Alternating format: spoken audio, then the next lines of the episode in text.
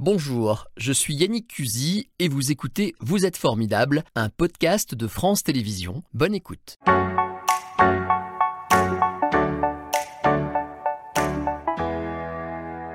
C'est ni plus ni moins que l'un des plus grands réalisateurs français qui est en face de moi. Bonjour Régis Varnier. Eh, bonjour, oui. Ça vous impressionne ce genre de, de qualificatif, c'est vrai Oui, ça surprend. Oui, un grand film, Indochine, tout le monde a Indochine en tête, c'est un des plus beaux films français qui a d'ailleurs, puisque j'en parle tout de suite, Indochine a été remasterisé. Vous l'avez présenté d'ailleurs. On l'a présenté à l'occasion de, du, prix Lumière remis à Catherine, Deneuve. Ouais, voilà, et on avait fait la clôture d'ailleurs à, la halle Tony Garnier. Il est, alors, il se prête bien, j'imagine, à, je ne suis pas un technicien, à la remasterisation parce qu'il est, il est beau, il y a beaucoup évidemment de grands décors. Et je vous ai entendu dans une interview dire, ça tient la route encore aujourd'hui. Oui, c'est malgré moi ou à cause de moi, je ne sais pas, mais il y, a, des films qui traversent, le temps. Et je pense que c'est plus facile pour un film d'époque qui, par définition, n'a jamais été à la mode. Il y a des films qu'on fait dans l'air du temps, euh, dans les courants de pensée, etc., voilà, qui, reflètent une époque. Et peut-être que quand on les voit 10 ou 15 ans après, ils ont perdu une partie de leur charme. Parce que... Alors, un film d'époque, quand il est à peu près réussi, il traverse plus facilement le, le temps. Quand on fait un film, on pense à ça On se dit Pas du tout. Non? Ah, c'est involontaire. Pas du tout, non, non. On pense juste à, on pense juste à finir ses journées dans le temps, euh, être prêt pour le lendemain, se coucher tôt, euh, bosser. C'est si laborieux de faire du cinéma? Je pensais que c'était un rêve. Un, non, c'est un, un, travail. C'est une industrie. C'est un travail formidable, c'est mm. un travail. C'est un travail, ça commence à l'écriture, avec. Euh, dès l'écriture, on n'est on pas dans le tournage, mais on est, on est dans le film, c'est-à-dire que il y a toujours un petit producteur qui est là quand, on, quand on travaille, qui, qui fait que si une séquence, je sais pas, une séquence chère n'est pas forcément nécessaire, on va faire autrement. Quelqu'un va la raconter, ou alors on va. On, peut dire à Régis Varnier, dis donc Coco, euh, ça, ça va être cher. C'est moi qui me le dis, donc. Ah ouais? C'est moi qui me.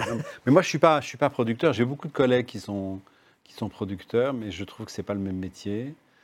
D'ailleurs, quand j'étais assistant, j'ai vu des, de, mes anciens patrons. Euh, je les ai vus très tendus, très énervés pour des problèmes de production, des problèmes de transfert d'argent, de banque, etc., qui n'arrivaient pas alors qu'ils devaient tourner des séquences difficiles avec des acteurs. Je pense qu'ils n'étaient pas, pas disponibles. Alors, puisque vous m'y emmenez, allons-y. Alors, je voulais dire, vous étiez né à Metz. Ça me tient à cœur personnellement, parce que c'est ben moi aussi, c'est ça. Ah oui, moi aussi. Donc voilà, je Dis, votre papa était militaire, vous avez connu l'Allemagne, vous avez eu une nounou allemande même, je crois. Nounou allemande, oui. Ça fait partie de votre, de votre vie. Oui, Kaiserslautern. Ah, vous étiez à Kaiserslautern. Ah oui, tout le monde connaît parce qu'il y a une équipe de foot, c'est ça, non? Oui, ah bah c'est ça. Mais je ne suis pas fouteux du tout. Et donc, euh, je vais arriver euh, au moment où vous étiez euh, assistant réalisateur, mais d'abord, vous avez été évidemment à l'école, comme bon nombre d'entre nous, et vous étiez un bon élève, mais pas très discipliné, il paraît. C'était pas votre truc, l'école?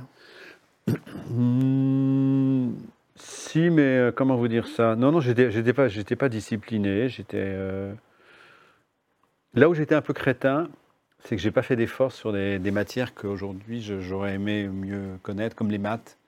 Je suis sûr que les maths, c'est pas Pour être un bon producteur aujourd'hui, vous voulez dire? Non, non, les maths, les mathématiques, quoi. Pas les chiffres. Pas, pour calculer. Pas les finances. Et je suis sûr que c'est passionnant, les maths. Euh, chimie, j'étais totalement réfractaire. Je ne comprends rien. Et physique, c'est passionnant. L'histoire des forces, quand même, c'est passionnant. Mais vous êtes quand même titulaire d'une maîtrise de grec voilà, mais moi, je suis, voilà, moi, je suis pas mal. plus facilement euh, français, latin, grec et langues étrangères. Euh, c'était moi et l'histoire géo.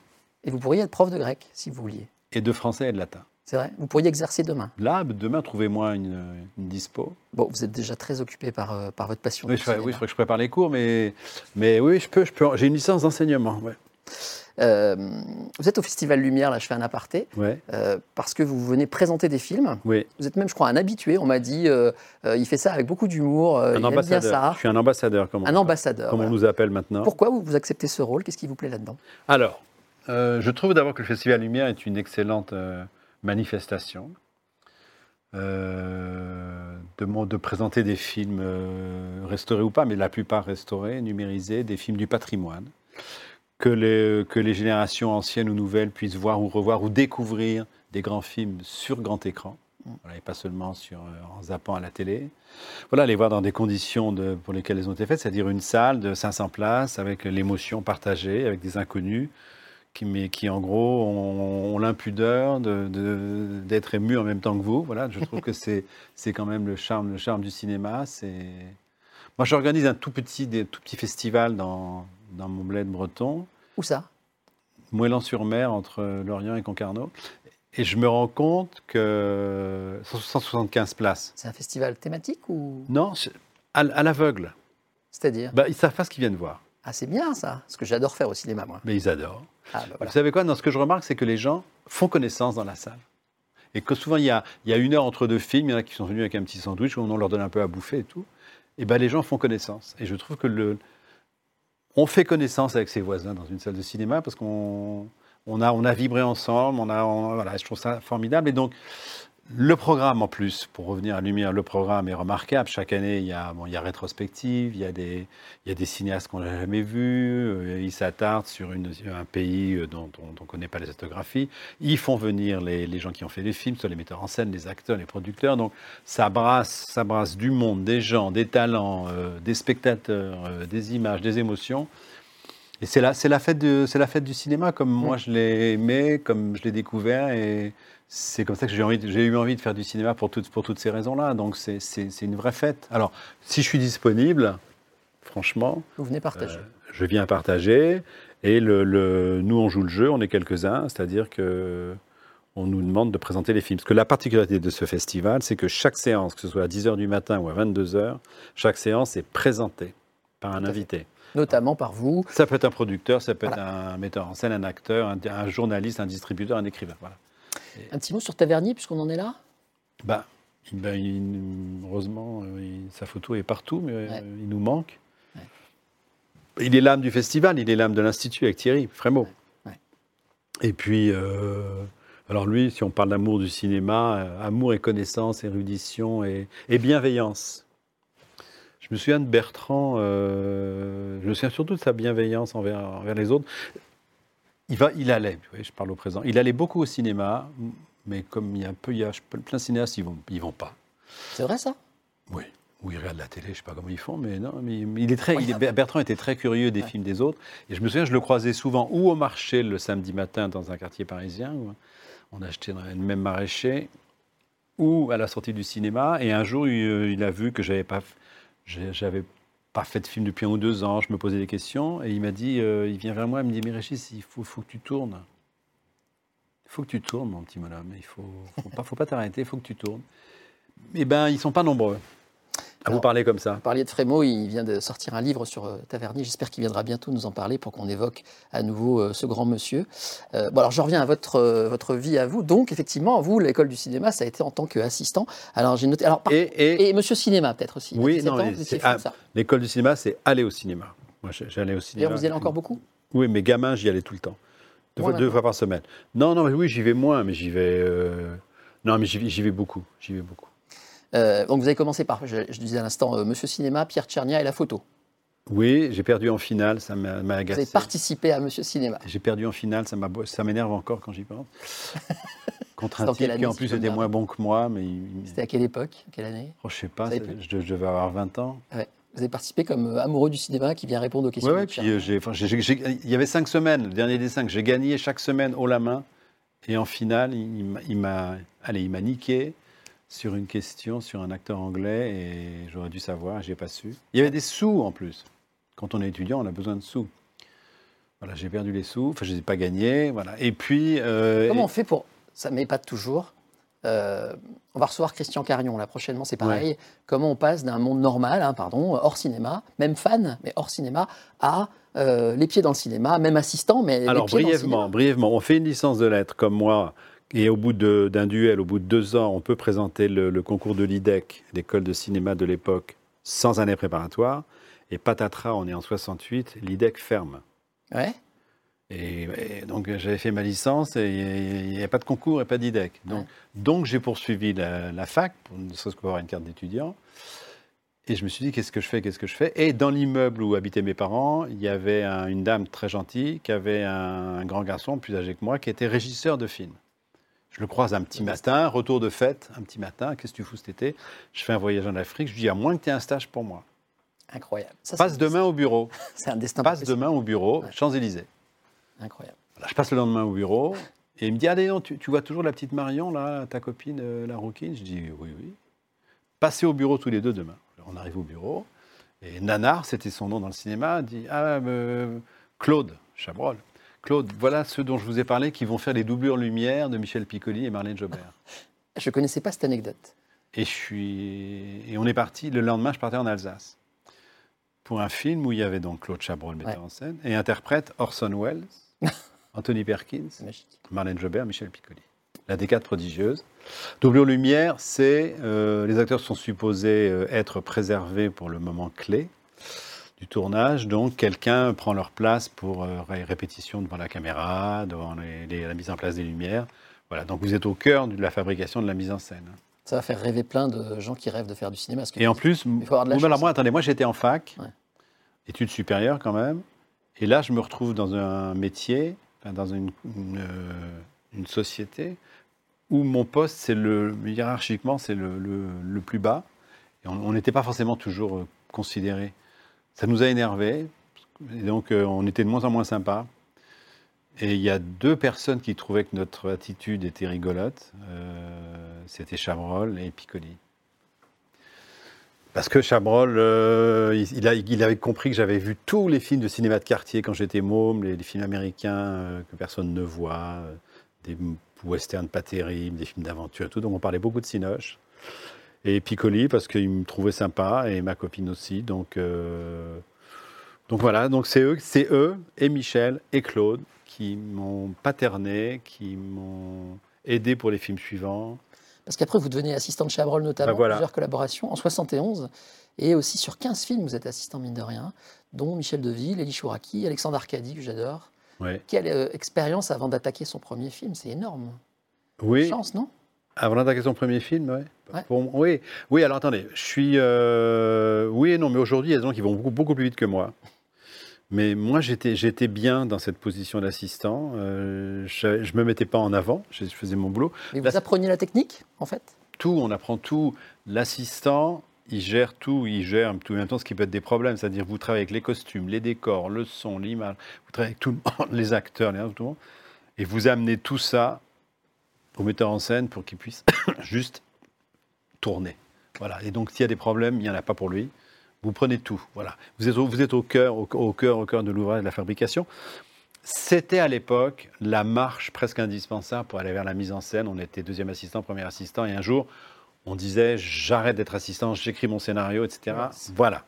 Aujourd'hui, la mise en scène, les gens viennent d'ailleurs, les monteurs deviennent metteurs en scène, les scénaristes, les écrivains deviennent metteurs en scène, les acteurs et les actrices deviennent metteurs Eh oui, en scène, en les producteurs deviennent metteurs Mm. en scène.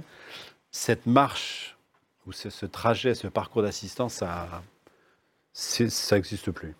Vous avez raté un petit peu votre euh, rencontre avec Romy Schneider, dites-vous. Vous l'avez croisé sur un tournage et vous auriez aimé euh, l'exploiter un peu plus, cette rencontre?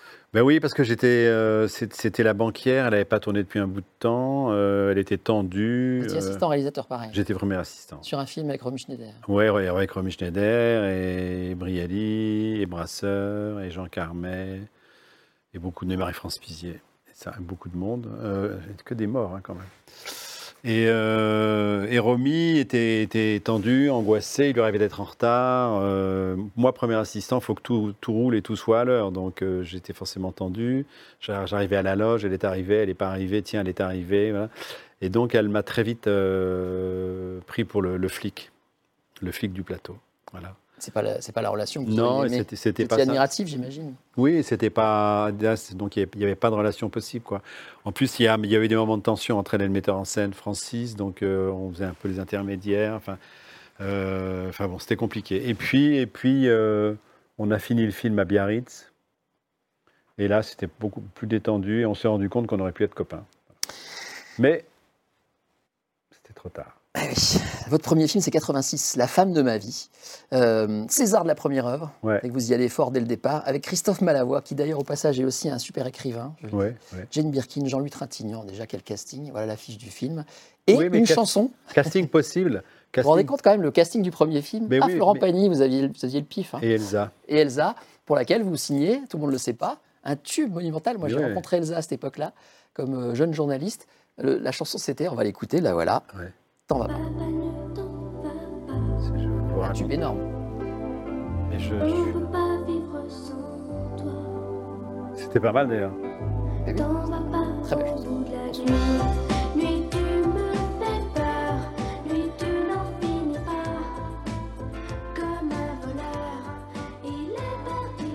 Elsa Lungini, qui d'ailleurs euh, joue toujours, mais en ce moment dans une. Elle est revenue, oui, parce qu'à un moment, elle, a un peu, elle est un peu partie vivre. Euh, vous écrivez, vous autrement. écrivez toujours des chansons?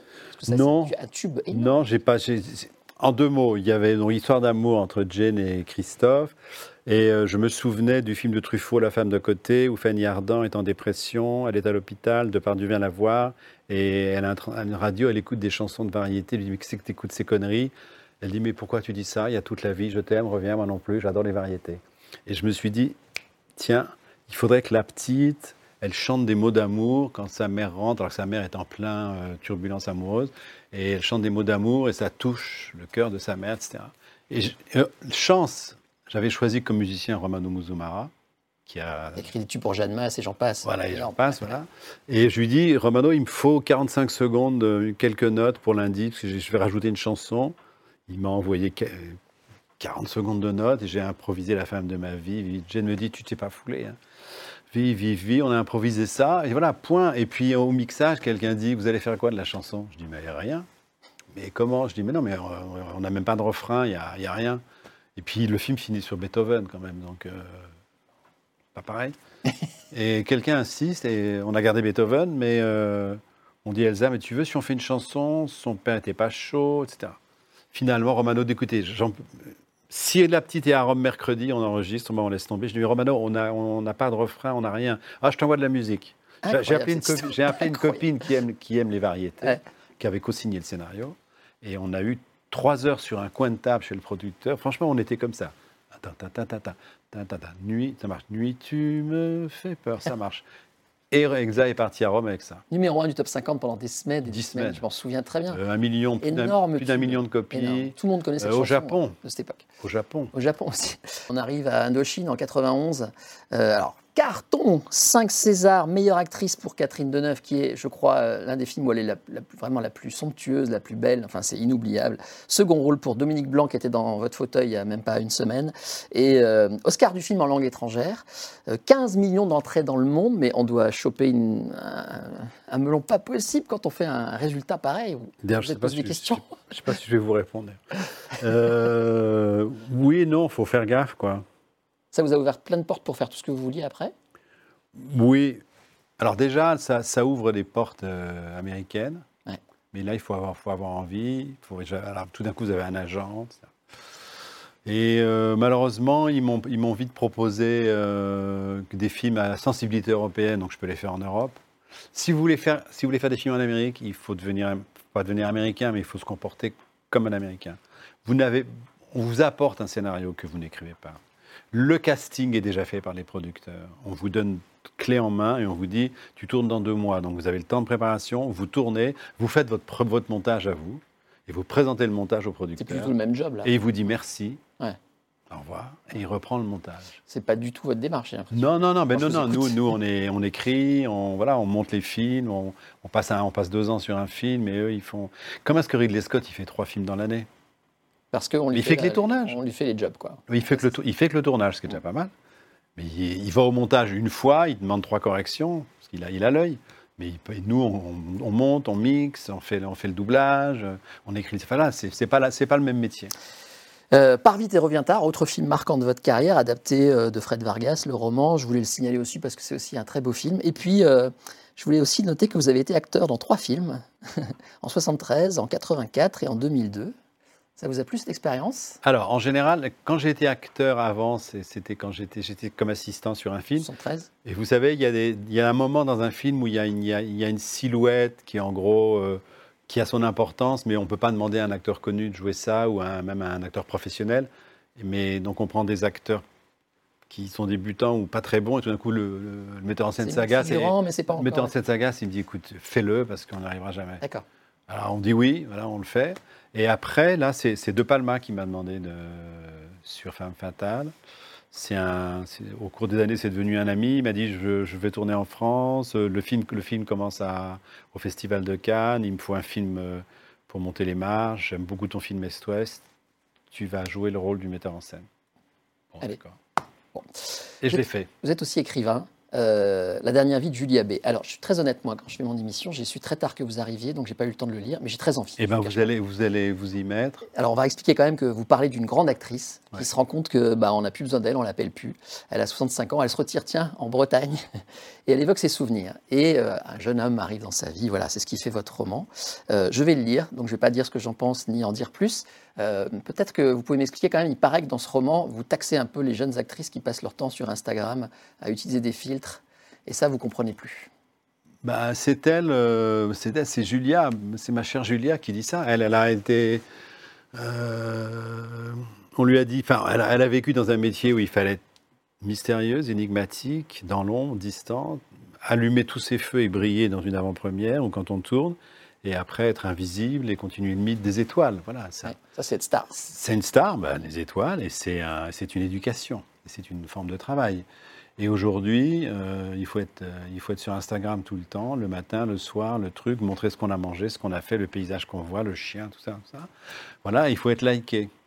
Et il faut être liké, parce que si on est liké, on aura des followers. Si on a des followers, on aura des spectateurs, on aura peut-être aussi, on sera peut-être influenceur, influenceuse. C'est absolument pas son, son, son métier. Donc elle, dit, elle se dit, de toute façon, bah, j'arrête. Et puis voilà. Vous cachez derrière elle, mais c'est un peu ce que vous pensez ou pas? Euh, Enfin, vous trouvez ça Non, mais moi, je, je pense, voilà, ce qui me gêne, alors, c'est personnel, hein. j'ai l'impression qu'aujourd'hui, les, les jeunes acteurs et actrices, je sens un peu moins de, de, de bonne fièvre de, de, de, de- tourner, de faire des films, etc., parce que... euh, parce qu'il y a autre chose qui les retient, c'est-à-dire que... Et puis aujourd'hui, par exemple, ils veulent tous faire des séries. Mm. Une série, c'est huit épisodes. C'est plus de travail et plus de sous qu'un film d'une heure quarante. Et si, si c'est bien la première année, il y aura deuxième saison, troisième saison. Donc c'est une garantie de travail. Et après, ils deviennent, ils deviennent célèbres avec les séries. Donc ils ont des followers. Ils n'ont Donc, peut-être pas le choix non plus. Si Régis Varnier les appelle, leur dit j'ai un grand projet de film pour toi, bah, ils vont laisser tomber les séries, non? On verra. J'en suis là. J'en suis sûr, moi. Je suis pile là-dedans. Ouais. Je suis pile là-dedans. J'ai- Je viens d'envoyer à une jeune comédienne. un- Non, je vais lui envoyer d'ailleurs. J'ai demandé à la voir quand même avant. Euh, un scénario, on verra. Et je sais qu'elle, elle est, elle est cotée en série. On, verra comment Ça ça va chercher qui c'est maintenant. C'était Vous êtes formidable, un podcast de France Télévisions. S'il vous a plu, n'hésitez pas à vous abonner. Vous pouvez également retrouver les replays de l'émission en vidéo sur France.tv.